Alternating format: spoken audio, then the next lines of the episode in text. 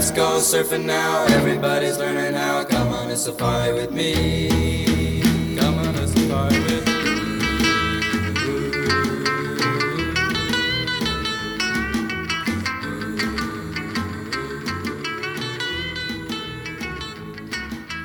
Hello，大家好，欢迎光临冲浪商店，人生不重样，一起来冲浪。大家好，我是诺亚，阿水，拉爷，克里斯，新年快乐！劫后余生，过年期间确实参与了很多电影的非法活观看，动吗？劫后余生，贺岁档电影的一些声音嘛。呃，你们看了哪几部电影？我是除了《熊出没》以外，其他都看过了。今年确定有《熊出没》吗？有《熊出没》啊啊，没有小孩的人都不太会关注到熊那今年有《喜羊羊》吗？没有《喜羊羊》，《喜羊羊》已经是过去式了。今年唯一一部动画就是哪吒重生嘛。对，《哪吒重生》我们那天是赶了一期节目啊。对对对，嗯，毕竟是动画片嘛，啊，跟真人版的电影啊，那这种不管是投入啊，还是各方面来讲的话，其实都不大一样。对，因为毕竟从去年的贺岁档开始，嗯，院线其实是一直憋着一股劲的。对而，今年的贺岁档，我觉得算是电影一个比较集中爆发的一个时间。是的，今年上映的贺岁片其实是非常多的，嗯，而且就我们去电影院这么多次看啊，明显能够感觉到今年的这个票房啊，应该是很牛逼的。很激烈，而且对，嗯基本上每一场差不多上座率不是百分之百，百分之八九十都是有的。对，而且我觉得今年除了电影人自己啊，就是所有的观众似乎也在暗暗的去比拼这个票房，看哪个电影的票房可能会更高一些啊。对，以前过年嘛都是塞红包什么的，就是今年很多人塞电影票现在。赛电影票对。电影票的价格太贵了。今年电影票票也是特别的贵，对吧？我就反正四块钱看了两场电影，啊，真的没有这么贵过。你这个对电影行业基本没有什么贡献的人，正好他有信用卡的那个优惠政策嘛，啊，就是一块钱看电影。他是花了四块钱，对吧？然后银行补贴给电影院还要补贴一点，还是不能按照有差别四块钱来算。对对，啊，对吧？便但是民政策这个嘛，就不得不说，你非要拿镇江的物价和南京的物价来比，我们先比一下房价，要不？哎，确实，你讲房价还真的是。跟电影行业是挂钩的，哎，一样的，挂钩的，完全挂钩。你想，今年的两大热门嘛，一个是唐探，一个是李焕英。其实背后的金主大家都知道，一个万达，一个恒大。嗯，哎其实也就是两大金主之间的 PK 嘛。这个有点牵强了吧？啊，那确实啊，那你没有资本运作的话，这个覆盖率啊，各方面的话，普及不到大家。最起码对于这个电影，你要有个关注度嘛。是的是的啊，今年我觉得，就你刚刚讲到，就是两大电影，一个是《唐探》，一个是《李焕英》嘛。嗯我觉得今年除了电影发行商啊和那个咱们观众之外，嗯更精彩的就是这个媒体之间啊，就对是自媒体之间的这场战争。嗯，可能是我多想啊，是我多想，嗯就我只是觉得，在今年的自媒体的宣传当中啊，嗯是一场就没有硝烟的战争。对，而且大家都是憋着一种小丑的笑容。对，李焕英和那个唐探的两大宣传阵营其实是不停的在掐，是的，在此之中呢，我们还能偶尔看到人潮汹涌冒出来骂两句。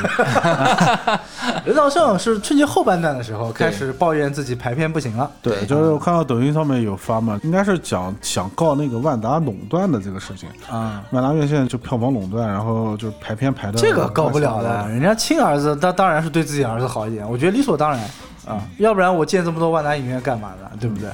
就李焕英从那个《王牌对王牌》开始，哦，对，他一直在推，一直宣传在推，对，造势然后那个小说家是湖南卫视，我跟你看的不一样，我我接触的所有的李焕英都是我去的东北菜馆。真的吗？东北菜馆有对啊，就是珠江路那边有一家东北烤肉，嗯啊我们过年前去吃的一次，然后东北烤肉店里面贴满了李焕英的海 对对，对对对，不得不讲，贾玲的个人魅力确实可以。东北 number one。对，三省女性之光，其实在中国喜剧女性喜剧演员当中，贾玲应该可以排啊，上一中流。砥柱了。尤其是这两年，我宋丹丹不同意，我蔡明儿也不同意。蔡明和丹丹姐嘛，属于就是老牌老矣了，老牌儿明星了嘛。贾玲一姐的地位还是定了。嗯这个一姐的地位非但是定了，可能这个时间啊还会很长。嗯，到目前为止，好像还没有任何后起之秀可以赶超，或者说比较难，比较很难，真的很难。比较难。我马冬梅不同意。喜剧这个东西确实是比较难的，嗯，嗯，而且喜剧演员他不光是演技方面的问题，就心理方面的一些很多建设啊什么的，嗯，这完全不一样。李焕英这个名字当时刚出来的时候，我一开始听，我以为是不是韩国电影啊，有点像韩国的名啊字。，对然后一看一个大脸盘子，咦，这个双眼皮挺自然的啊，贾玲，哎，贾玲那个双眼皮是真的假的？我看我看她电影的时候，其实那个双眼皮看起来有点像做的那种。不，是她那个双眼皮，你为什么看起来像做的啊？啊就是她在自己拍摄过程当中，他会不停的哭，因为他代入感，哦他自己的代入感很强。嗯曾经说是为了拍某一个医院的镜头，啊，就是啊掐了嘛十几次都没有拍得下去，因为他自己可能自己的这种情感，对，就已经是崩溃状态了。所以那爷还是挺喜欢李焕英这部电影。啊，我个人还是虽然我知道要去带着这种餐巾纸去了，啊但是我愿意去掏这个钱。啊。其实我对，既然我们聊李焕英啊，那我们就先从李焕英开始吧啊。那，我先说，我没看过李焕英，后来没去看是吧？是不敢看吗？嗯，不是不敢看，我觉得成功激起了我的逆反心理。呃自己的事儿，你编了个故事，让我花百八十块钱掏钱看你的故事，有意思吗？其实很多人会有这样的，你写给你的父母，我讲句可能对贾玲不太恭敬的话啊，就是你是写了一部电影，还是说做了一部电影，是献给你的母亲的？对，为什么要我来买单？但是在电影的最后，他说这部电影是献给天下所有的妈妈。我可以这么跟你说，虽然我没看过这部片子，但我隐约的有感觉，就是我不知道你们可以哎你可以先猜一下啊你们可以讲一下我说的对不对啊啊？呃，首先第一点，我有这样的预感，然后我觉得这部片子呢，其实呢，根本呢就不能算是贾玲写给她母亲的一部片子，这部片子是什么呢？是贾玲写给她自己的一部片子。这部片子安慰不了贾玲的母亲，只能安慰贾玲自己。这部电影最后的落点一定是感动我们这批年轻人，给你们看，就是这是拍给你们母亲的。就是让你和自己的母亲有一个情感上的共鸣。对对哎，我看了之前就是有不少微博，虽然我没看，但我觉得讲的挺对的。你可以回去试试看。嗯你，父母看这个电影是没有任何感觉的，只有你儿女自己看，你们会有感觉。是所以这根本不是一部拍给母亲的电影，而是拍给你自己的电影。对对对。其实这个情感，我觉得虽然水哥没有看过，在这边 讲的跟真的一样。讲的跟真的一样。哎，但是这个我我认同的，我觉得这个讲的很到点子上。那你说张艺谋当时拍《我的父亲母亲》呢？你看的有感触吗？哎，既然一开始就把矛盾挑得这么尖锐啊，嗯我先发表一下我的感受啊。好的，我觉得呢，首先这个电影就是刚才水哥讲说逆反心理嘛。我当时看的时候呢，确实也有逆反心理，就是我也不大想去看这部电影，因为我觉得首先豆瓣评分已经八点七分，先是八点九，后来现在对，很高，就是分数很高嘛，在喜剧电影中相当很高的一个评分了。呃，我就有点怀疑他的这个能力啊。然后第二个呢，就是因为好评如潮，确实也是就是一直在跟《唐探》之间飙票房嘛。然后大家又讲说，反正只要去了电影院，肯定是哭着出来的，对吧？其实挺逆反，因为我想过年嘛，还是开开心心会比较好一点。我也比较怕看这种会伤及自己情感的电影啊。后来因为就是放假时间比较长啊，然 后实在是你确定不是那是议员的原因吗？啊，议员确实也是一个原因 对？我觉得还是值得去看一下，毕竟应该是今年最卖座的一部电影了，对吧？呼声还是比较高，呼声很高啊。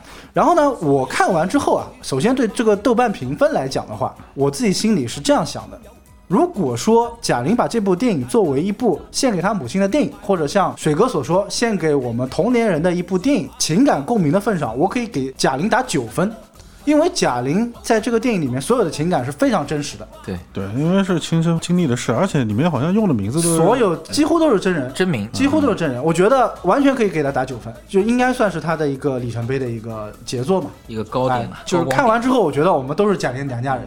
但是，如果说把它放在所有的电影对比中，或者说哪怕跟喜剧电影对比吧，我觉得不及《夏洛特烦恼》的一半。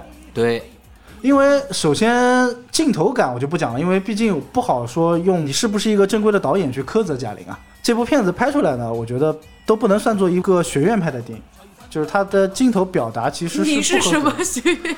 哎，这我是什么学派啊？就呃，镜头表达比较稚嫩吧，比较稚嫩，我觉得不去提它。第二个呢，我觉得它里面的一些点和一些三观的东西，我其实不大能认同。就冷静下来之后啊，我不大能认同。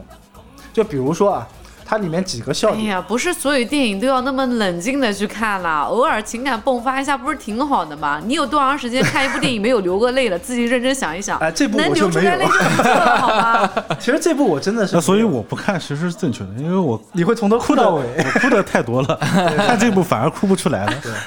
然后我就讲他几个爆发的一个笑点吧，一个是打女排的那一段嘛，嗯对吧？打女排那一段，其实我看的内心还是蛮燃的，就是蛮热血的看的。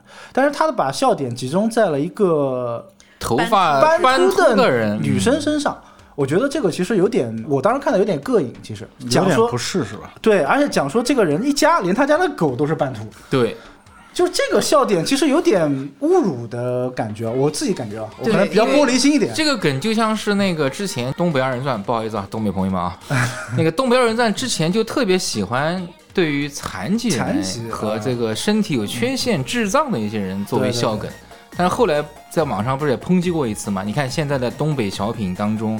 就不太多用这种类型的东西。是想说卖拐吗？啊，这么尖锐吗？而且斑秃对我影响特别大，是吗？对，中年人的压力，就是那天晚上我做梦的时候，梦见我整个头都秃了，啊，哎呀，那是多大的压力啊！太大了。我第二天睡醒的时候，第一件事情摸了一下我头发，对。保证头发还在。对，他的笑点是集中在大家对于斑秃技能师的嘲笑上面，嗯，对？吧？就对，秃子怎么了？也有点膈应啊。秃子比你们都有钱，一头头发三十万。第二个点吧，第二个点是也是比较爆的一个点，就是沈腾拉肚子那段，其实就比较屎尿屁尿屁一点嗯啊，嗯比较屎尿屁一点。有点低级了。那个，对，有点低级。然后最爆的一个笑点就是沈腾最后表演节目的时候，就是也是跌倒了，露出了自己红色的线裤。其实这个就其实是我之前没看，就是我刚刚没讲第二个比较担忧的一个，就是、嗯就讲对于喜剧片的一个理解来讲嘛，认定一个喜剧片是合格的，首先第一，你的笑点不能尴尬，是的，就是你所有的搞笑必须合乎逻辑，嗯啊，不会让我在看的时候产生质疑。就不是就是最起码你的那种。对你最起码你是在观影的过程当中，你可以很自然的笑出来，嗯啊，这个才是一个最根本的。然后我一直以来可能这个是我不太喜欢看小品的一个原因，就嗯我是觉得小品里面就是充杂着大量的这种屎尿屁，以及用语言的形式去挑逗观众，然后就变成了一种说段子。甚至我一度很担心这部电影会变成一个有很多段小品拼接成的一部电影。小品荟萃。呃对，确实，其实你回想一下，有点这种感觉，对，有点就我不知道是不是这样。本身他这部电影的脚本的前身就是一个一个小小品就是因为是这样的，最起码在这么多年来，我看啊，我觉得《夏洛特烦恼》这部片子，最起码是在我看来，它整个过程很流畅，然后它的笑点也很流畅的过程。对对对就你在中间笑是没有任何尴尬的。不让你觉得膈应。我不知道《李焕英》这部片子是不是能达到这样的程度。然后包括今年我们马上要讲的那个《唐探》，嗯《唐人街探案》，我也觉得就是《唐探》让我最最不喜欢的地方，就是它里面有大量的这种笑点，其实是不自然的。是的，相反，我觉得过年档的几部电影里面，我觉得《人潮汹涌》是我最喜欢的。嗯《人潮汹涌》的里面，就是如果我们不把它当做一部剧情片来看，嗯我们单纯的只是把它当做一部喜剧片来看的话，呃，它里面所有的笑点最起码是非常自然的对。啊。有一些笑点是让你明摆着，可能它刚爆发出来的时候你会觉得很好笑，但是你仔细回想起来的话，其实会觉得有点尴尬。就比如说我正好是一个斑秃的人的话，我看这个东西我就会很伤心嘛，我觉得。对，还有很多时候你会发现这个笑点，哎，我知道了，下面我应该要笑了。对，其实这种笑点反而最不好笑，哎但是我呢，因为我没有办法，我还跟着笑，就是笑完了以后，其实我什么都不记得了。只能说影院的气氛可能比较好。呃气氛把你带动了。如果他们笑我不笑，我 哎，这个确实也是大家选择去电影院看电影的一个原因吧，对吧？其实气就跟氛其实当年网吧也挺重要的网吧打游戏一样，是吧？就一定要这个团队气氛嗨起来，对吧？上面一个弹小喇叭的人，对吧？我看李焕英那时候，旁边坐了一对年轻的夫妻，带了两个孩子，嗯，孩子只坚持了十五分钟，然后就不停的在爸爸小朋友也看不懂吧？呃，爸爸什么时候结束啊？爸爸什么时候结束啊？然后爸爸说：“快了，快了，嘘，快了，快了，快了。”然后爸爸泪流满面的，呃，快了快了，我们马上就走了 啊！你你想想你奶奶，李焕英里面小的一些笑点还是有的，泪点嘛肯定是有的，对吧？这个我们承认他的感情很真挚的，非常真挚。然后呢，我还想讲一个点啊，就是笑点，我觉得还不算是我觉得最过分的地方。我想讲的一个点是，有一个地方我觉得三观有点不正。因为它的核心是什么呢？核心是贾玲饰演的这个女生嘛。你说是剧情是吧？剧情剧情对，就是贾小玲这个角色是因为自己没有给自己的母亲带来怎样的欢乐或者是荣耀感，对吧？然后，但是她母亲又突遭横祸，没有能够及时让母亲觉得自己很骄傲。她去赎罪的，呃，也不能叫赎罪吧，就是想弥补一下自己的损失，对弥补。哎，但是她用了一个什么方法呢？她想帮她妈妈换一个老公。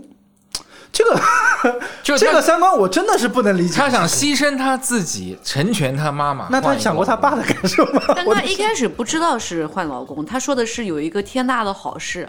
所以他是希望他妈妈身上能发生那个天大的好事。对，天大的好事这一段其实基本上是前半段嘛，对吧？对对。当然知道相亲的对象叫沈光林而不姓贾的时候，他可能内心确实挣扎了一下，但是后来就义无反顾的说想为了让他母亲过上更好的生活，相当于是。嗯，对。他看到他老妈扯了个证的时候，他还让他妈去离婚呐。其实他当时就像你说的那样，就是他还是希望他老妈能找一个有钱人。这日子过得好一点，可能我自己比较玻璃心一点，并且又是一个女孩的父亲嘛。我觉得每个父亲看到这个就一个女孩的父亲吗？啊，一个女孩父亲。目前在册的是这么一回事。阿诺的女儿，你如果以后长大了听到这期节目，告诉你，你这辈子别想换爹了。其实让做爸爸的有点如坐针毡啊，如芒刺背。那你会让你家女儿如鲠在喉？对，就是，而且据说有一个梗啊，呃，因为它里面用的人物的姓名都是真实姓名嘛，所以真实的沈光林这个人，当时看这部电影的时候，其实他们一家是很尴尬的，就沈腾演的那个角色。哦，有这个人，有这个人存在，并且他讲了厂长的儿子，对，是厂长儿子，但是他讲了，他父亲是个很清廉的厂长，他并没有利用他父亲的关系去为自己谋利。那我觉得应该提前打过招呼了吧？嗯，就是人家爆出来嘛，相当于当事人自身嘛，就觉得有点尴尬嘛。对，就我觉得这个逻辑是不是一个正确的三观吧？啊，我自己的看法啊，自己看法。就是如果他在电影上面来一条，就是什么剧情如有雷同，啥啥啥的，说不定当事人 就是活该是吧？这对爸爸有点不公平啊。不，其实，在那个年代，其实很能理解沈光林的角色的定位，对吧？当时他们家那个什么厂。化工几厂是吗？什么什么化工厂？嗯，就是个小皇帝啊，就就是个太子爷，对不对？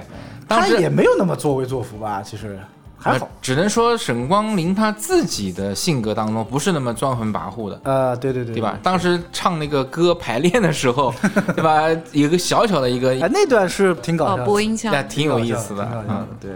播音腔那段是不错，嗯，所以说李焕英呢，我觉得也引起了我的共鸣，只不过我可能看完之后冷静了一下，分析了一下啊。但我是觉得在电影院里面，因为我当时旁边坐的也是一对夫妻，那个男的在哭，啊，所以我是觉得应该很多年没有一部电影能让大家能在电影院里面这么能让全国人民哭成这样，在贺岁档中上一部喜剧片。对啊，不是在清明节哦。下一部应该是《妈妈再爱我一次》，充分我跟你讲，这个贾玲这部电影就充分体现了一句真谛，叫喜剧的内核是悲剧。所以不管怎么样，他在我这边看还是今年我很喜欢的片子。在你的排行榜中能排排第一吧？啊，排第一。因为我们不要矮子里面拔高子，对吧？就是你不要放在今年。啊，你放在你历史的观影记录里面，那今年没有一部能排上前五。那前十有没有？往前推十年哦，有点难，有点难，有点难。那我们再把条件放宽一点，前五十有吗？每年贺岁档最多也就十部片子。你的人生观影体验当中能排到前五十的，那就李焕英啊。李焕英能排进能排前五十？哦，所有的电影啊，我看过的。对。这好难啊！要一步步。你这不是脚毛吗？你这不是挑刺儿吗？我先打开我豆瓣的。我怎么地？你想怎么样？以后万达影院和恒大所有的房子不欢迎，好吧？物业也不欢迎，物业也不欢迎。啊，我去查一下《人潮汹涌》是谁拍的。不是，其实刚才你们讲那么多啊，只是说对于剧情当中可能会存在一些瑕疵，对不对？但是我觉得，就是我认可李焕英，还是因为这几个演员的演技。啊，那已经是 咱们国家就是目前喜剧界顶尖的几个人物了。就那个张小斐，就是他当时参加《欢乐喜剧人》作为贾玲的助演的时候，其实那个时候我就已经很关注他了。我这段时间也在留意这个张小斐这个人，他居然是杨幂和袁姗姗的同同学啊，他也是北影的，也是高材生啊。但是为什么他大器晚成呢？哎，前段时间袁姗姗因为张小斐被骂了，你知道吗？哎，我知道啊，就说他说他打呼噜什么的。对对对对对，两个人在网上互怼了一下嘛。哎，何必呢？不能因为一个人红就去贬低另外一个人啊！我觉得大家出来混都不容易的，可能也是想蹭一下热度吧，跟我们一样。哎黑红效应嘛。张小斐的身上就是充分体现什么叫大器晚成嘛，他能熬得住嘛。必须要感谢贾玲，这一点我觉得 OK 对对对啊反正所以说李焕英这部电影是比较有争议性的嘛。今年有哪部是没争议的？哎，那我们来哎，聊一下唐探。这个就是戏曲的冲突点，这就是有趣的地方，对不对？然后我们来聊一下他的竞争对手唐探啊，垃圾啊，垃圾啊，啊垃圾。我就跟你恰恰相反，唐探在我心中跟这几部电影相比，我觉得能排我的第一名。啊！你刷新了我对你无耻的 道德底线的认识。不是不是，这个只能说明一件事儿，就是每个人的审美嘛、定位嘛、高度嘛，还是不一样的嘛。对唐探就没有美，在我看来啊，嗯，唐探呢，其实我长泽雅美。雅美说我我虽然说他排名不一定第一，但是他能看。就唐探在我心目中，就是在我心目中它能看，。唐探排第二，不要去苛责他。你如果跟一去比的话，确实有不足。这一部片子，你如果把它当做一个就是贺岁片或者当做一个喜剧片来看，最起码算是一个合格的、及格了。及格的。除了我不太喜欢里面过分的一些屎尿屁，然后我觉得广告植入，呃，广告植入，然后再加上它的悬疑感几乎已经没有了。整部片子让我看起来是一个其乐融融的，里面更大的乐趣在于认脸。里面大量的明星，明星啊明星我们可以不停的去认脸。哦，这个人是演什么的，那个人演什么的，啊，去认脸就变成了一大乐趣。然后整个观影体验当中，画面的处理，因为我注意到它应该是目前好像应该是唯二用全 4K 摄像机拍摄的电影。总体的来讲，我觉得陈思诚最起码没有糟蹋这个东西。钱花在了刀刃上。对，从画面看来，然后运镜看来是没有问题的。嗯对，这点蛮神奇的，因为我觉得陈思诚好像没怎么拍过电影，拍过不少啊，拍过不少嘛。唐探一二三，啊，好多啊，太多太多。对 没有误杀也是他监制的。所以我觉得他电影其实拍摄的还可以，镜头各北京方面都爱情故事他没有拍过几部电影，但是睡了不少电影演员。啊，啊，你你又懂了不要误传 啊！这个要负法律责任啊是吧小心收到律师函，我跟你说，啊，那天晚上开房的不是他吗？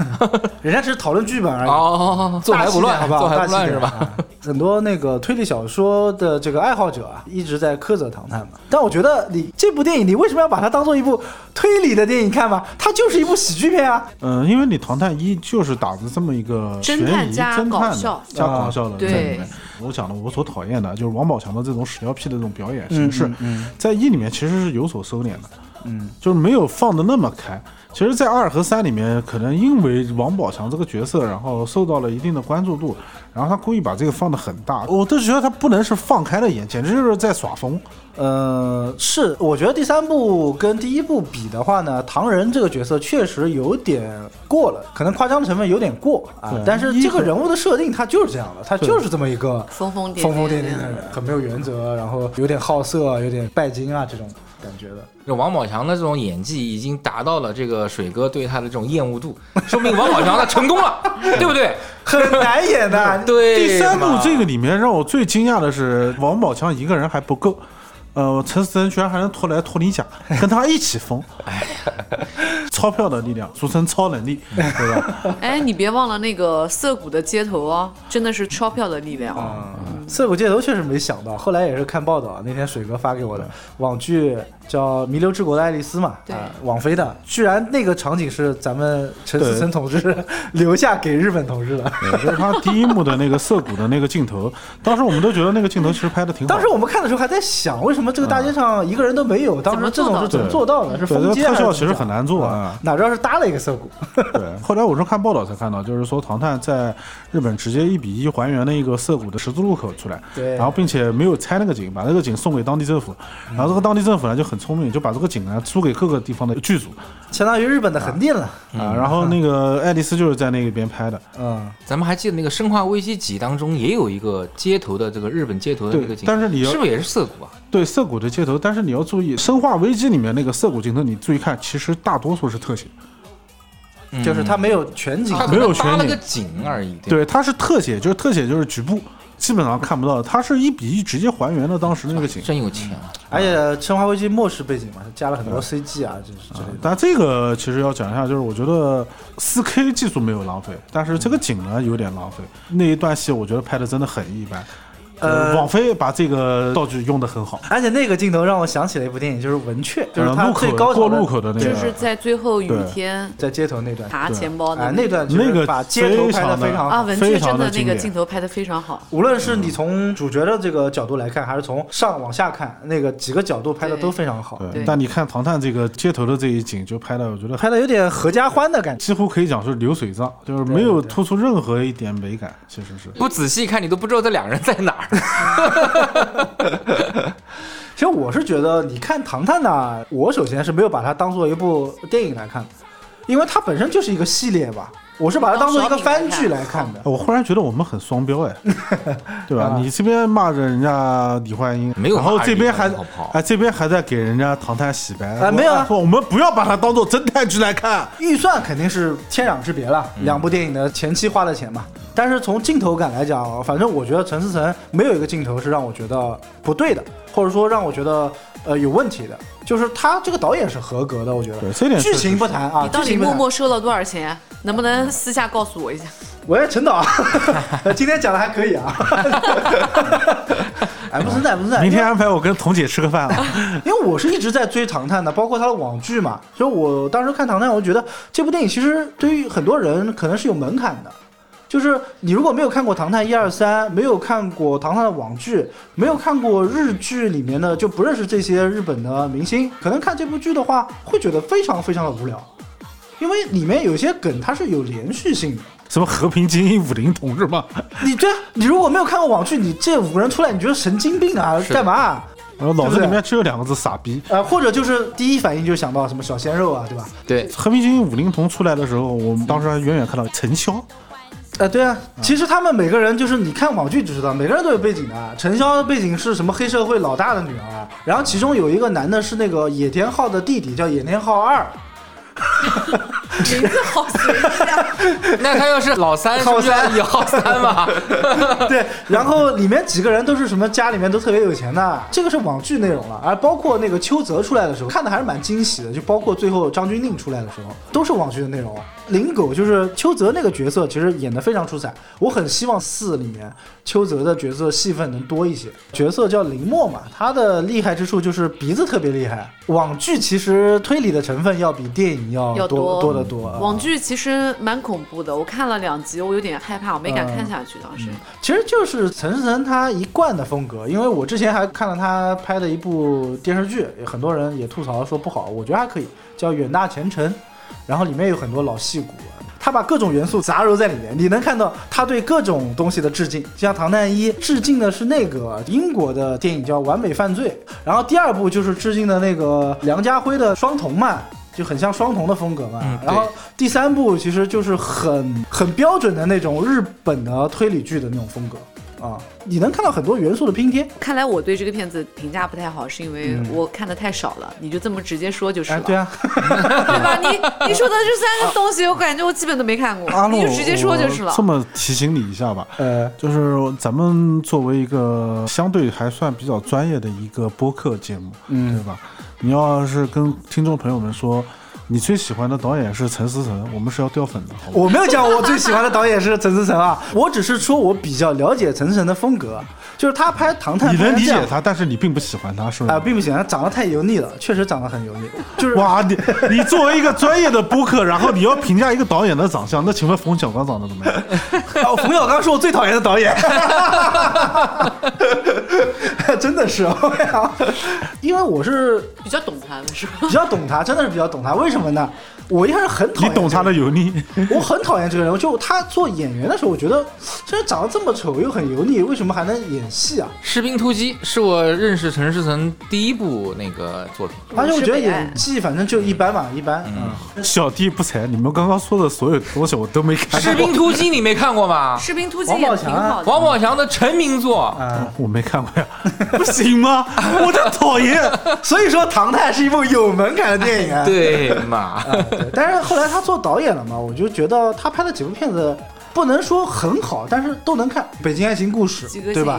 都还可以。像比如说像《误杀》那部片子，其实拍的非常好。是《误杀》就不是他导演，监制就能当哎，监制就能当导演说了吗？里面有很多层层拍片的印记，就一看就是他的手笔。其实，怪怪，这你都能看出来。嗯，对。渣男跟渣男之间的心，渣男之间的共鸣。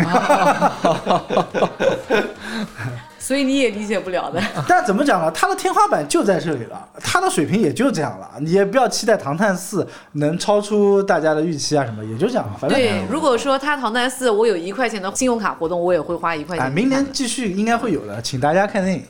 呃，明年好像应该会有卷福出来吧？在英国是吗？已经定了吗？反正肯定是在英国了，都在英国了。他不跟福尔摩斯见一面吗？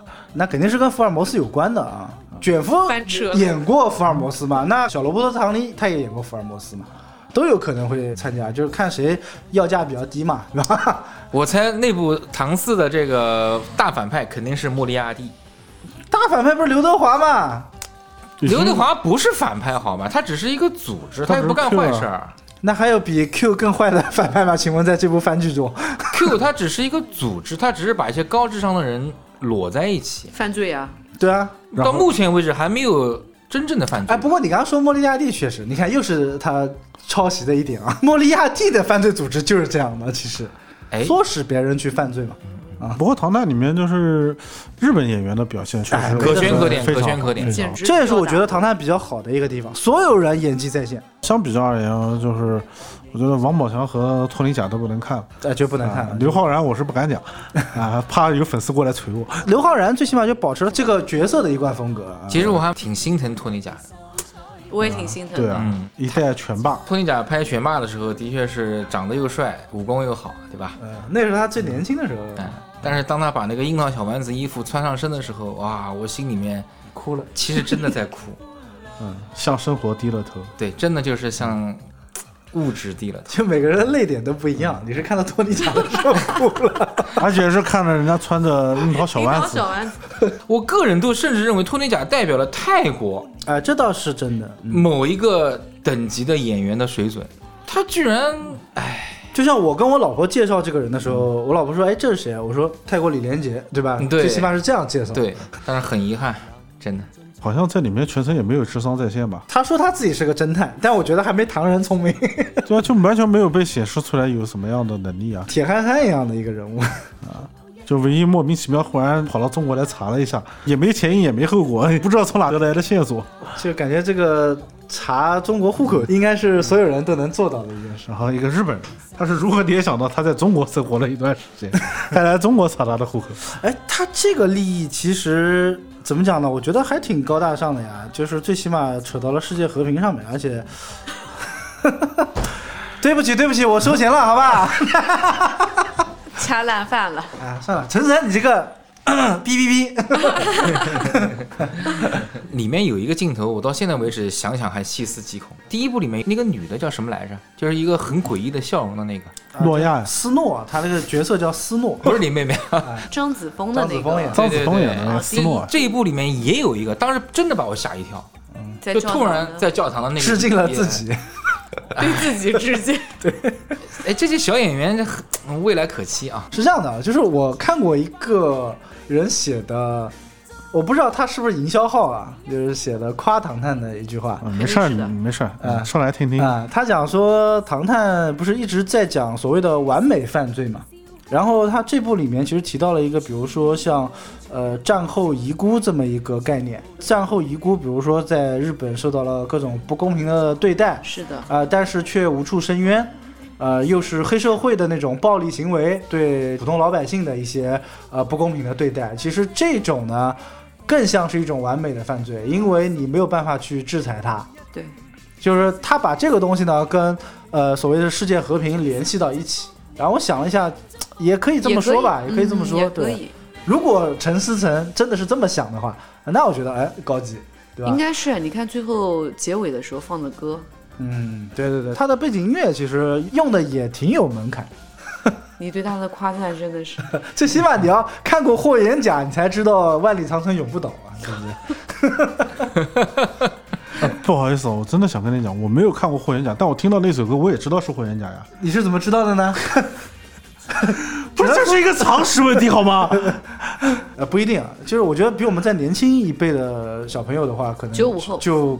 体验不到这个点了，应该。你说九五后，陈思诚也是拍了一部给啊八零后的片子，对对对，也是有这个年龄的局限性。你要让九五后来讲的话，那里面大多数演员可能都不认识。三浦友和、三浦友和、铃木保奈美这种，他不可能认识的，对不对？哎，我后来查一下，就除了我们知道的，像长泽雅美啊，什么这个前野忠信，对吧？前野忠信必须要夸一下吧。对，就是千野东西是我个人非常喜欢的一位演员。这部电影里面，我也认为他是演技非常好的一位演员。嗯，演技完全没有问题的。他之前演的《中途岛海战》里面的那个日本将军，《中途岛海战》里面有两位嘛，一个是三本五十六，其实应该是主将，对，然后他是三本五十六的副手，副手，最后是和那个航母训舰的，嗯嗯，那个角色，我觉得当时那个舰长演的比三本五十六都要好演。还有他那个《罗曼蒂克消亡史》里面那个角色，对，日本妹的那个，太出彩了，而且据说他的上海话全是他自己开始。那个打麻将的那个时候讲的上海话，是他自己原声讲的，他自己讲的。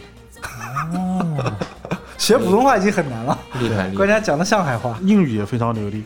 对啊，这个演员非常牛逼的，就是演技完全没问题。你像包括像欺负木聪啊，都是属于日剧排行榜里面就是对数一数二的男一男二。哎，最后身上绑炸弹摘下去的那个是染谷将太。染谷将太啊，摔下去那个是演过什么的？《妖猫传》里面的空海，哎呦，我说怎么好眼熟？他老婆是谁来着？那个他老婆是环太平洋的那个女主。哎呀，都是连带关系，家世门儿清。哎，你看看这部电影到最后最快乐的事情就是认领，对，就是数人头，数人头。我跟你讲，这还不算，你知道里面有个情节，托尼贾去买帽子的嘛，卖帽店的那个老板是金田一少年摊事件部的那个漫画家。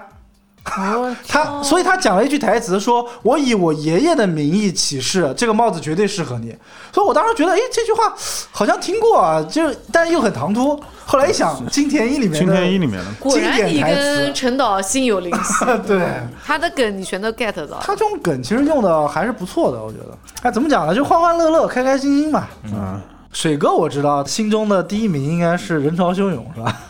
对，人潮汹涌怎么说呢？因为人潮汹涌是一部翻拍片，它不是一部原创片。之前是日本的电影，然后被韩国翻拍过，然后今年是被中国翻拍的。对，就如果是没有珠玉在前的情况下，人潮汹涌这部片子，在今年的这个整体素质当中，应该算是还不错的。黑马一匹。喜剧片中，我觉得其实它的喜剧元素要比《唐探》和《李焕英》都要好。对，你把它规划为喜剧类吗？对，因为说实话，就是它中间的剧情部分处理的是有点问题。电影的前半部分其实处理的很不错，但中间的时候非常的拖沓，虎头豹尾。但是中间一段有点拉。对，中间有很多东西没有交代清楚，感觉像是删减了很多。呃，可能有删减的成分，因为包括就最后我们大家都懂了嘛，对吧？中间我觉得他的肖央那段的感情线其实处理的有点不大好，主要是没有交代清楚，就是没有前因后果，然后也没有一个感情线的交代，就愿意帮他了，而且又莫名其妙就说掏了二十几万出去，要多把钱一起给人家，就很没来由。这个 不是他的钱，给的大方嘛。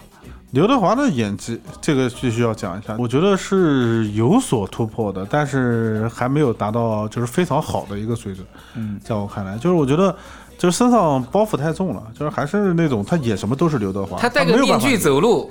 你都知道，都 知道是他，不用 知道是刘德华，就没有办法。你说在里面他演一个片场打工，然后是一个配角的角色，但是他演的就是刘德华呀，他不是配角。太光芒万丈。我觉得刘德华他可能对于自己的要求比较高，太有点偶像包袱了。其实他哪怕演个乞丐，都是有一点偶像包袱在身上。对，其实我们很早以前看他跟郑秀文演的一些，也是类似于贺岁档爱情的对对喜剧片。喜剧片，其实他还是有包袱，有包袱。瘦身男女，演一个比较普通的上班族，他都有包袱。什么，瘦身男。女啊，瘦身男女，然后孤男寡女，还有那个龙凤斗，还有恋爱上上签，还有后来的盲探。我们这么说，就是演那个瘦身男女的时候，身上穿着那么多肥肉的衣服，但依然没有改变他是刘德华的样子，脸还是比较帅的。每一个动作他是讲究，其实有一点那种唱京戏的啊，有点有点，就是他的身形的动作其实是一板一眼的。对对，就每个动作会到那个位置。用那爷的话讲，就是唱念做打，很有自己的调调。就是你看他们那辈人，包括像郭富城、周润发，都把自己的包袱给放下来了。对郭富城后来演的，我觉得演技真的可以。那个我觉得他寒战寒战不提了，当然是很经 C 典。加神探，然后那个对 C 加 B 加踏雪寻梅神探那个系列挺好的。对踏雪寻梅，踏雪寻踏雪，寻梅，什么梅？踏雪寻冬梅是吧？然后你看周润发，他就包括像《澳门风云》这种烂片嘛，其实他也是把架子拉下来，也是在能看得出来。嘛然后那个让子弹飞是完全卸下了包袱，对对对吧？啊，嗯，肖央的表演就是一如既往。我其实肖央是我个人非常喜欢的，挺稳的。。对，中间虽然有几段其实表现处理有点尴尬，但是整体来说我觉得还是可以。我觉得那种尴尬可能也要不就是镜头的剪切，要不其实剧情是导演的问问题。嗯，对，我觉得应该是导演的问题。其实这部《人潮汹涌》让我觉得不那么好的地方，就是在于，呃，我不知道是被动原因还是主动原因啊，就是它的剪辑有问题。就是导演的几场剪辑的镜头，我觉得跟他想表达的东西其实有点相违背，嗯证明我没有收这个导演的钱。我们看电影要么就是图个乐，要么就是看个彩，要么就是认个脸。怪通过剪辑，不是你不能就是光看故事而言的话，刚才水哥都讲了，翻拍还是有日版我也看过，韩版我也看过，就是我个人是比较喜欢韩版的那个版本的。我个人喜欢日版，啊，有一点我觉得是要夸一下这部电影的，就是因为你其实是日版的一个故事嘛，然后再加上虽然韩国版也翻拍过，中国的这一版其实在剧情上面来讲，它还是做了很大的改变，嗯其实是完全贴合，在放在中国一点都不突兀，很接地气，非常接地气。他把里面很多的元素跟现在中国运用的时下。就就是时下的这种浮世绘的这种感觉啊，结合的很好。我觉得一开始那个手机测试密码那个就很真实了，对对那个梗还是蛮搞笑的。对最后他问他的第一个问题也是：你密码到底是什么？对，所以我觉得那个最后再回应一下的时候，你会觉得，哎，这个处理的还是挺好啊的，。肖央跟他前女友那个啊，对对对，那个他前女友多了是吗？一开始一开始，回头直接抱上去啃了，而且他前女友那个人演的也很好，就是演的很好哎丧丧的，有点那种感觉。其实我觉得他最精彩的表演还是最后那一段，就是最后那段 solo 层次的表演啊，那段真是全场整个电影院在笑。他的那一场戏是大家都知道他演的很好，但是所有人都在笑，对这个是最关键的。对对对就是你能看出来他演的非常好，但是因为知道忍这个，不禁，对，呃所以这就是我觉得《人潮汹涌》在我这边排第一的原因。最起码这部片子给我的记忆点非常深，就跟《唐探》相比的话，他的记忆点非常深。《唐探》我最后记下来的就是，哇，那个演员是怎么怎么的，那个演员是怎么什么，他明明是东京呃，热呃，笑点和情节其实已经有点模糊了，已经有点模糊了。然后里面大量的充斥着各种网络段子、老段子，什么 I'm King of the Tokyo，哎，对对对，啊，什么乱七八糟的，什么东京热什么东西，也是比较适合日本人老梗，老的不像样子了。对，那东京热，我家他就问我什么是东京热，就是帮助我成长的一个平台。你看，《唐探》是一部有门槛的电影，学而思是吗？我觉得他的地位不亚于学而思。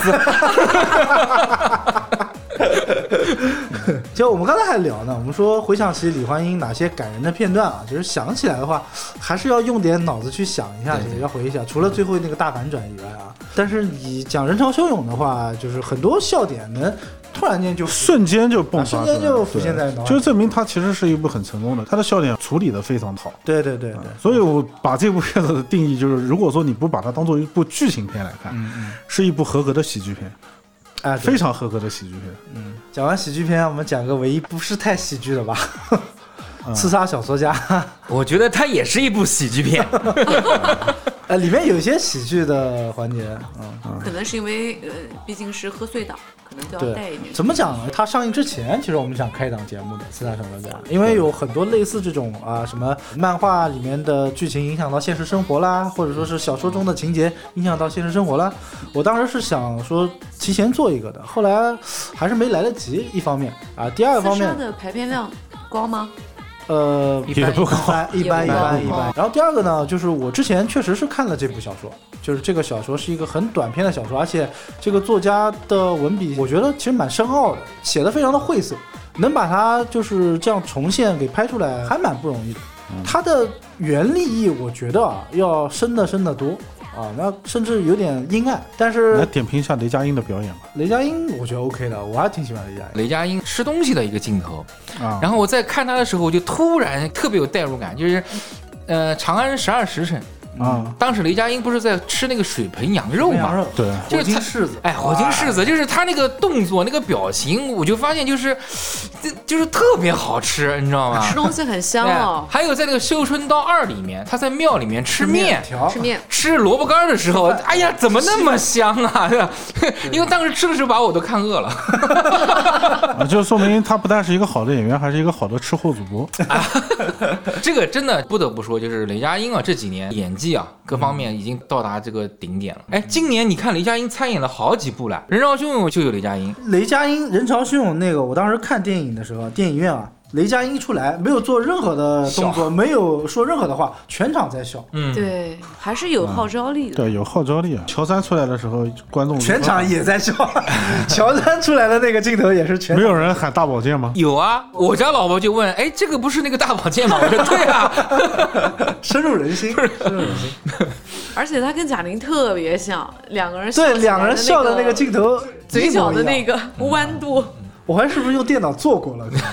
这两个人那个太一致了，嗯，眼睛跟嘴角，对，哎，就是小说家里面啊扔那个球，也算是他的高尔夫哎，也算是他的特异功能。他们俩没看过，讲一下吧。就是雷佳音呢，他有个技能，百发百中扔暗器一样的，嗯他可以用任何的弧度去扔石头啊、扔球啊这种球状物体。对，而且扔的既远，打击力度又大。嗯啊，就是他的一个特异功能。他那个石头摔出去的时候，就像是《唐探》里面那个在计算角度公式，然后那个那个哒哒哒哒哒就出来了。反角大老板派去的那个两个人，我觉得那两个人其实是非小说情节，就是导演加的情节。我觉得那个情节加的我非常喜欢。是吗？嗯那个走电的那个让我特别搞笑，你知道吗？一个人是小时候经常拿电电女生，然后发现自己其实可以通电。它可以，手指可以通电吗？对它可以储存电。这是个 X Man 是吗？对，有点像 X Man 了。后来，然后他说他可以存储电，他是个移动充电宝。他身上背了一个 那个电池啊上排了一个大，那个蓄电池是吧？对他就是个充电人。他他就比如摸你一下，然后你就被电飞掉了。那个演员也是个喜剧演员，是喜剧演小品经常能看到。还有一个瘦子，他是有点力大无穷的感觉。嗯这两个人是派去杀雷佳音的杀手。力大无穷那个后来还给自己打了一针，这个就有点就 扯了，了哎，有点扯了感觉。我觉得这段其实加的还蛮精彩的，要不然这个戏会更闷。对对对对对。不过不得不说，这个《四大小说家》里面那个动画做的，呃，CG 动画做的，还是算是在国内顶尖了吧，顶流了吧，应该呃，跟《侍神令》应该可以说是不相上下，是吧？那跟秦雅集呢？比秦雅集好。哦，刺杀里面还有佟丽娅，有佟丽娅，哎，佟丽娅演技真的是不行，佟丽娅演了个什么角色？演了那个董子健演的角色的姐姐，哦，在小说中的姐姐，佟丽娅演技真的是不行，哎，佟丽娅长得是不错，但是演技啊真的不行。空洞，嗯，流于表面。那大秘密呢？大秘密我是一直不是很喜欢，但是这个人意见啊，呃你为什么不喜欢大秘密呢？嗯，角色嘛。奇怪啊，就是我觉得他的脑门大，秃，不是不是他的长相我不评价，我就觉得他的演技和他的那种公鸭嗓做派有点，我觉得有点怪，有点怪，不是我喜欢的那种自然的那种感觉。可能也是唱念做打有他个人的风格，这个词形容的太好了。里面的 CG 妙童不错啊，妙童对，你看陆阳拍的几部片子，我觉得都不错，然后每个除了大秘密 就是女主角总让我不是那么的喜欢啊不得劲儿。啊，好像反正对于杨幂好像不是太多人能接受啊，她在这部当中。哎，你们都不喜欢杨幂吗？本身她这个角色其实也不讨好，是一个很拽的一个女人，算是反角突破自己吧。嗯，算是反角，对，但是很遗憾，真的很遗憾，她没有把那个坏人的那个感觉演的特别，因为最后帮她洗。白了嘛，帮她洗白了。就是小说中这个人物就叫律师，是一个男性的角色，从头到尾就是帮最大的反角，相当于他的二狗子这种角色的。他只不过就是电影因为是杨幂演的，所以最后帮她洗白了，说她也是个孤儿，迫不得已帮助了这个大 boss 啊。对，这点就很不喜欢，就不喜欢这些演员这种就偶像包袱，对啊，就一定是要去洗白啊，最后一定要有个正面的形象，这个其实就很讨厌。干脆你要不喜欢你就不要接。我觉得他干脆就从头坏到尾，我觉得倒挺好人潮呃那个是人潮汹涌对吧？啊。里面那个演那个黄小磊演的就特别带劲，我还挺喜欢哇，黄晓超，级牛哎！很飒哦，嗯很适合他，确实好久没见到原来辣爷喜欢这一款的，泼辣型，他现在有钱女老板。从事地还是地产业的。自杀小说家那个思路还是蛮独特的，就是在叙事手法当中啊。其实我当时就是看那个预告片的时候，我就很有兴趣想哎了解一下，就是他这个怎么又丢了个女儿，怎么又想杀个人，然后里面又有很多就是动漫，还有很多像游戏当中的一些画面，在预告片当中就是很混乱，很混乱。然后当时我就特别想把这个线给它理顺了。结果看完了，哎，看完以后我发现行。还好，没有什么尿点哦，理清楚了，哎，理清楚了，整个过程，嗯，不能说可圈可点吧，但最起码就是不是太失望。秦雅集比起来的话，啊不不，那那不是一个等级，爷爷和孙子的区别。最起码就这点，就跟刚才我讲《唐探》一样的，就是从导演的功力来讲，他的镜头。没有一处镜头是废的镜头，整个镜头表达是 OK 的。啊，导演功力完全没问题，然后整个故事也没有任何的问题，故事其实挺还蛮精彩的，而且它里面还加了一些就是呃跟原著小说不一样的情节，呃，我只是觉得在贺岁档，因为大家可能喜剧片还是抱着一种欢乐的心情去看的嘛，然后这部戏的话，你可能还是需要冷静下来去看这部电影的，对，它毕竟不是一部喜剧片，是一个需要你去体会它故事情节的这么一个电影。那你会推荐看过的人大概打几分？推荐看，推荐看啊，大概打几分？呃，我自己评价的话，十分，嗯，十分来十分来讲，最多七分吧，最多七分吧，也不算多高。难拍，难拍，这个小说很难拍，我觉得能理解。今年没骗子了嘛，对吧？就是是骗子，我们都推荐看一下 啊。这部推荐看的，我当时看《四大小说家》一个很好玩的事情，我后面做了一个大哥。然后呢，我在看前一个半小时的时候，我和我老婆的感受是一样的，觉得有点乏味。嗯，他前一个半小时其实有点乏味。然后呢，后面大哥呢？这部片子两个多小时吗？两个多小时，因为我是怎么知道他两个多小时的呢？后面那个大哥告诉我的，前一个半小时的时候他在睡觉。而且呼声已经引起了身边的人的那个就是扎嘴了，是吧？啊，哎，嗯，已经有这种大哥听不到呀。哎，因为大哥可能块头比较大，他还不好意思去喊他呢。然后一个半小时之后，不敢，还是不好意思。电影院嘛，大家要面子的嘛，对吧？一个半小时之后，大哥醒了，是吧？醒完之后，大哥无缝链接，自动切换，自动切换成一个就是很好的一个观影态度，还在后面笑，呵呵，然后还在评价啊。后来我才觉得，嗯，真的是一个半小时之后的情节拍的比较精彩哦。啊，前面你推荐大家可以等一个半小时之后进去看。前面其实铺垫的有点，对，有点节奏，我个人觉得是有点拖沓。可能有人会觉得前面一个半小时会比较考验演员的演技吧。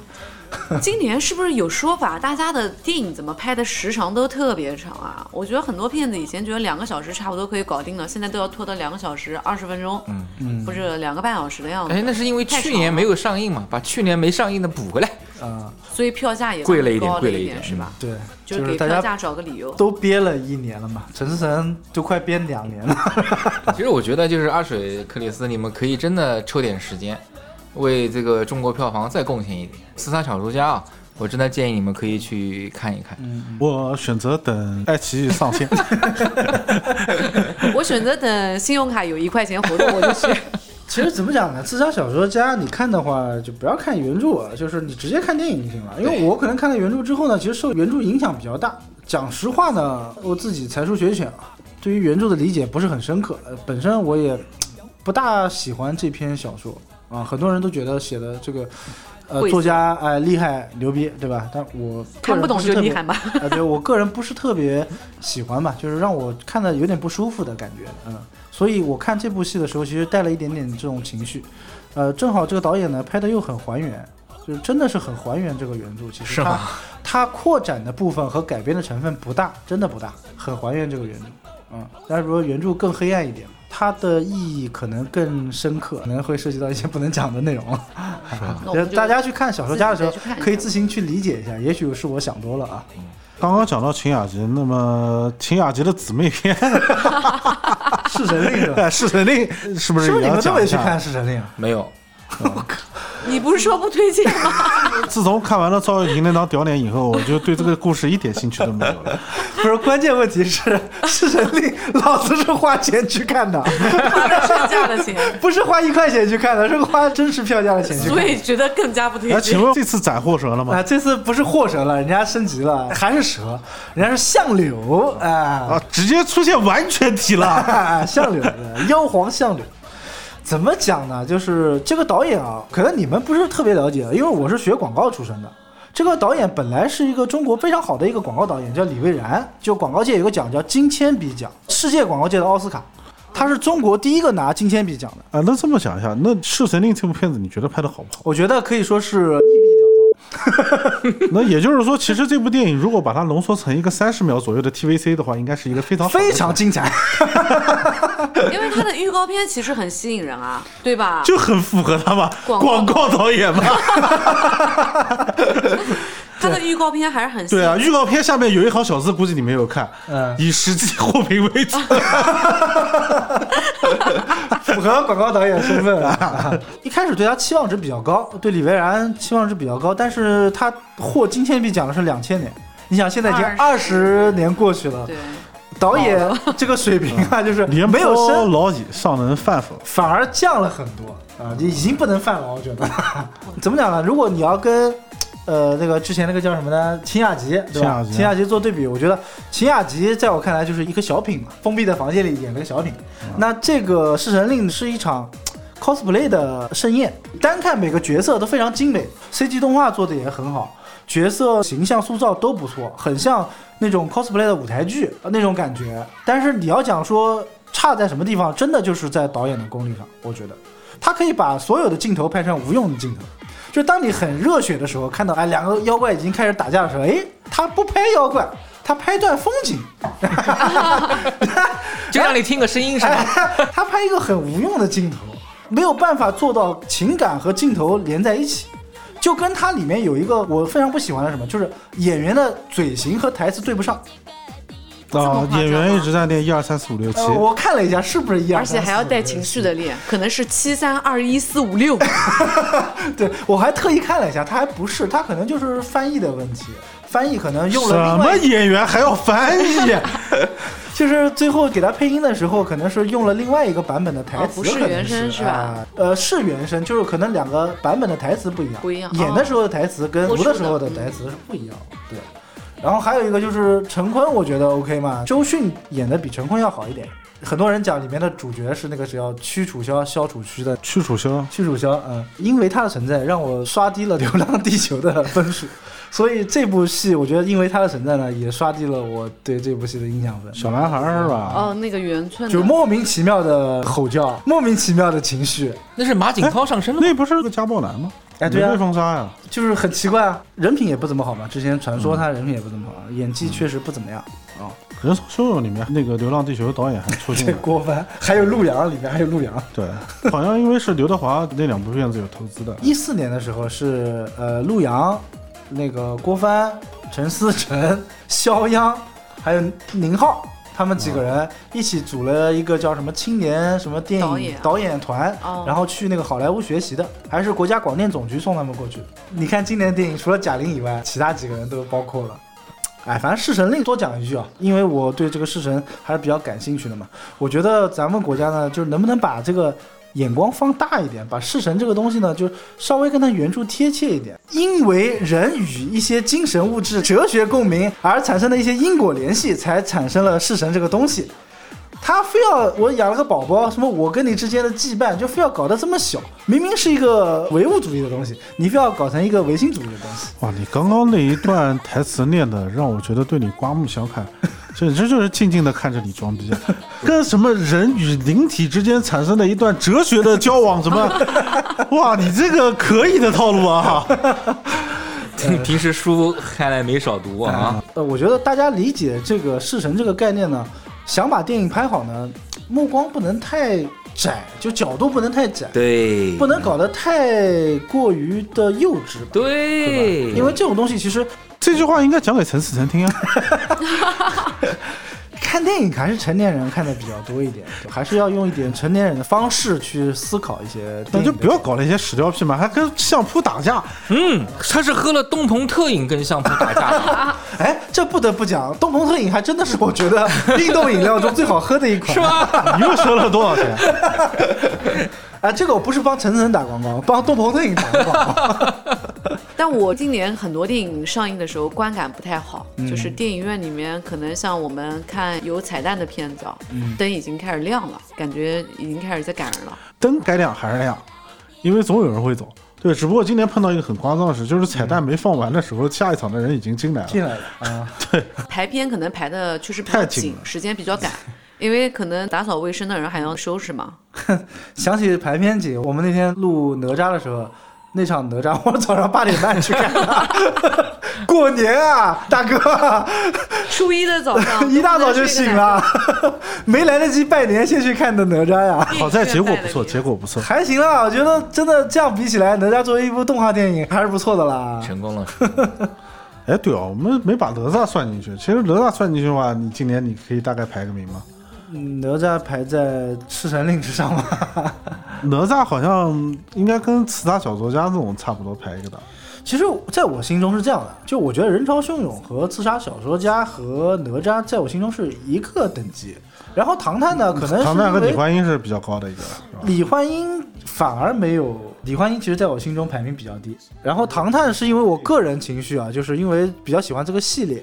所以就是评分稍微高一点。陈思诚给你发卡了是吧？啊，已经去过了。哦，那天讨论剧本的时候我在。难怪那天我跟童姐吃饭的时候，童姐说陈导有事啊。哎，不才不才。什么鬼？就这个排名其实没有什么上下之分，没有没有上下。只不过今年我们这个贺岁档啊，还是很开心的。嗯，基本上就没闲着。嗯。而且今年电影院真的爆满，人潮爆满。我是给我侄女儿订了一场电影，她晚上十二点去看的《唐探》，才有位置，十点钟那场都没有座位了。啊！大年初二的晚上，然后她十二点钟去看了。你看这个疫情把全国人民憋成什么样？确实憋了很久，确实憋了现在已经好起来了吧？对吧？哎，怎么讲呢？就是贺岁档的电影呢，就是大家图个乐，这个是最重要的，对吧？你电影好不好，很少有几部能永载史册的。现在做电影，乙方也很经典啊。有话好好说。对啊，哪怕后面非诚勿扰是二十年前的片子，天下几十年前的老话就不要再提了。大家目光要长远，跟不上年轻人的节奏。就是能拍出一部所有人喜欢的电影很难，真的很难，众口难调，众口难调。对，但是只要能给大家带来欢乐，或者达到像李焕英这样达到各种情感上的共鸣，我觉得就非常的 OK 了。反正纵观整个贺岁档当中，每一部电影的演员的演技。我觉得啊，嗯，还是比往年来说要有很大突破。屈楚萧不算，你想嘛，毕竟敢放在贺岁档来打的片子，肯定是不会太差的片子。如果非要排个一二三四的话，我觉得人潮汹涌可能还真的在演技方面，嗯，我觉得他可以排第一。我说的是演技啊，不是说是舞台效果。三浦有何哭了。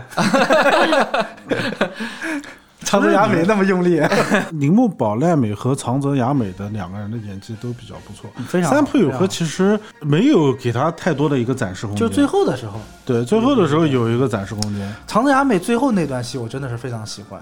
在法庭上的时候。对，因为我前面是看他演的那个日剧，他是有点装疯卖傻的那种感觉。但是这部戏里面虽然扮相差不多啊，但是情绪表达的，我觉得真的太棒了。哎，我想问一个问题啊，三浦友和身上真的是纹身吗？应该是假的吧？假的，应该是假的。我记得很多年前他那个电影没有纹身啊。那对啊，怎么可能？这个是日本黑帮的标配，所以他这个人物，他黑帮老大，他必须要有纹身。好想在身上。而且我跟你讲，其实我当时看《唐探》的时候，看完以后就一直隐隐觉得有一点奇怪的感觉。嗯。然后后来我才反应过来，就是我看《唐探》的时候，已经有一种看当年成龙大哥的贺岁片的感觉。哎，是有点，是有点，就是因为你是一个系列片，嗯，你肯定会和前面几部做比较，而且你一开始你是一个主打这个就是悬疑作为很大一个卖点的，嗯，你现在变成了说我们可以不用看这些东西，我们就看它是不是一部搞笑片的话，我觉得就有失偏颇了。嗯嗯嗯，确实，如果就跟他自己比的话，在系列里面，这部应该是所有系列里面最不好看的一部了。所以逃不出那个定律嘛，就是续集一部不如一部，好不过三代。最起码跟之前那种就是好像资金注入纯粹骗钱的那种贺岁电影。是有天壤之别的。贺岁嘛，一方面是一年的总结，也是新年的开始，所以今年呢，我们也可以期待一些更好的电影上线啊。嗯，对的，毕竟二零二一年应该是电影市场彻底恢复正常了嘛。目前来看的话，应该是没有太大的问题了。嗯，所以说新的一年呢，祝大家新年快乐，恭喜发财，万事如意，身体健康，牛年大吉。